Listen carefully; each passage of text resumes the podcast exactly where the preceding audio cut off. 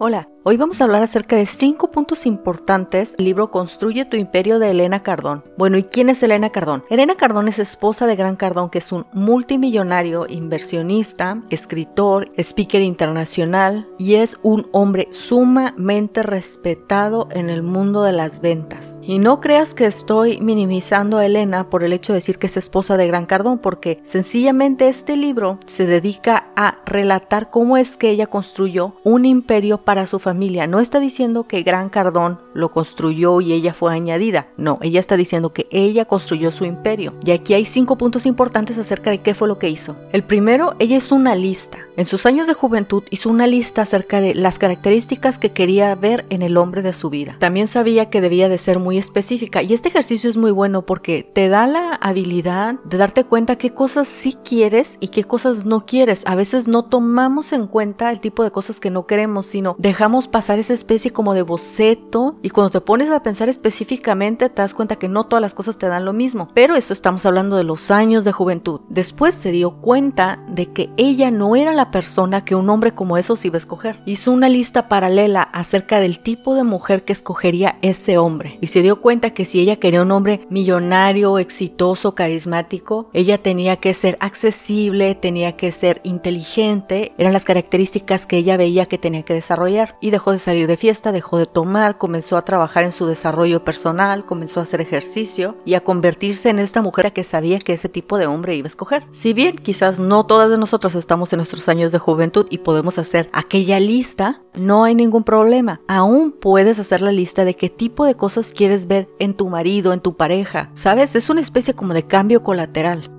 Eso aún es aplicable, tal vez no exactamente como ella lo hizo, pero definitivamente aún es aplicable. El número dos es no buscar que los demás satisfagan lo que quieres para ti. Ella hablaba de que ella era como que muy dependiente o muy codependiente, quería que Gran la hiciera sentir feliz, y se dio cuenta que lo que ella necesitaba era desarrollar su propio amor. Necesitaba ella encontrar el nicho de su vida en el cual ella era feliz, y era plena, porque recuerda, hemos hablado, uno tiene sus propios deseos, sus propios anhelos, lo que tiene que ver con su propósito, las cosas que quieres para ti, que vienen incluidas en tu personalidad y habilidades. Y trabajar para ello es irreemplazable, es una satisfacción incomparable. Y ciertamente cuando buscas que los demás satisfagan aquellas cosas que quieres, es una vida que roba independencia, comienzas a ser más dependiente hay muchas expectativas de las cuales la mayoría no se cumplen, generan muchos problemas y ella también comenta en su libro que ella antes era esa persona y por lo tanto generaba muchos problemas. Hacía muchas cosas bien en su vida para construir su imperio, pero ese tipo de expectativas que no se cumplían venían a derrumbarlo, entonces de nada servía construir algo para ella misma derrumbarlo. Y aquí recuerdo que la Biblia dice algo así como, una mujer sabia construye su casa bien, pero una mujer necia destruye su casa.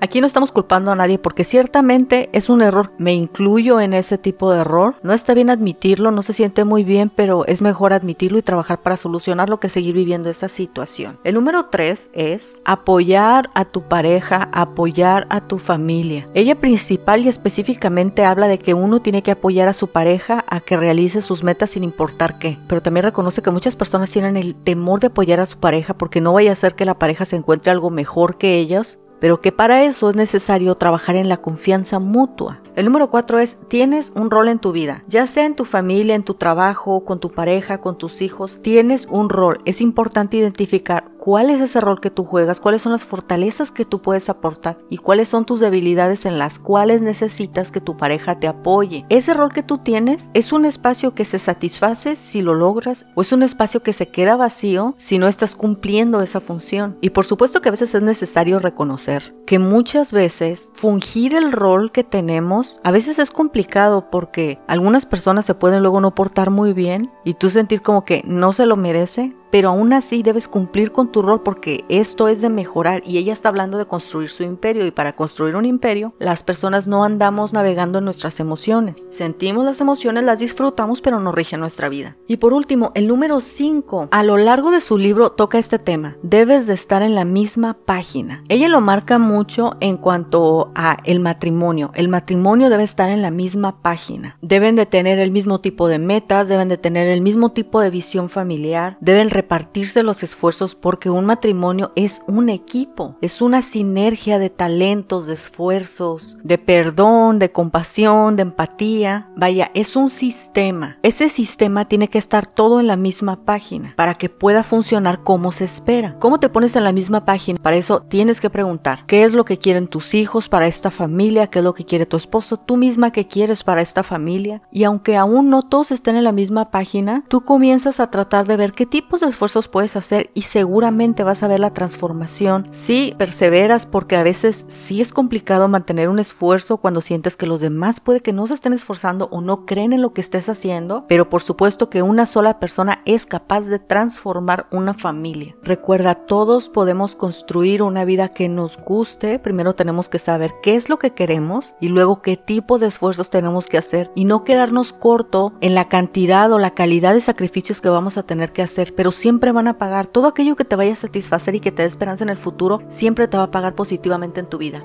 Nos vemos la próxima.